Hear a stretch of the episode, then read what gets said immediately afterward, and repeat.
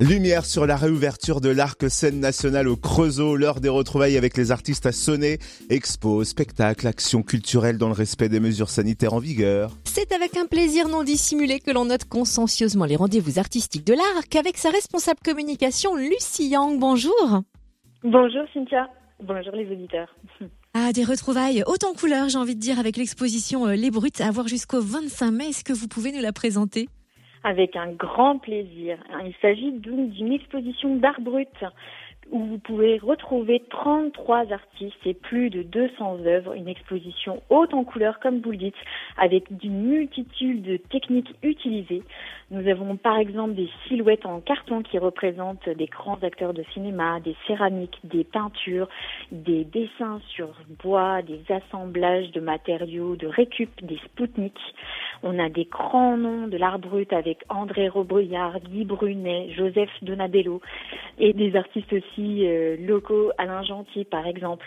Donc voilà, on a des artistes aussi internationaux. Donc on est vraiment très très content de pouvoir enfin montrer cette exposition jusqu'au 25 mai avec une ouverture exceptionnelle aussi le dimanche et une visite commentée de Florence Lomo qui est co-commissaire de l'exposition. Cette collection en fait appartient à Alain Moreau avec son association Art Brut en compagnie. Donc on est vraiment très content de pouvoir enfin la montrer au grand public. Et puis l'équipe de l'Arc nous a concocté d'autres rendez-vous aux multiples saveurs en mai et en juin. Avec quel spectacle on commence la dégustation? On commence avec Vivace, une petite pièce de danse euh, qui, on l'espère, va susciter aussi un vif engouement euh, auprès du public. Elle va être jouée du coup dans trois lieux du pays charolais-brionnais, donc à Digoin, Charolles et Paray-le-Monial. On a décalé aussi les horaires pour respecter le couvre-feu.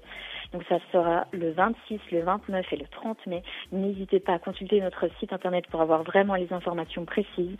C'est une un petit fulgurance musicale où les deux danseuses euh, vont euh, ne cesser de danser pendant 35 minutes sur un, un, tempo du coup de 120 pulsations par minute.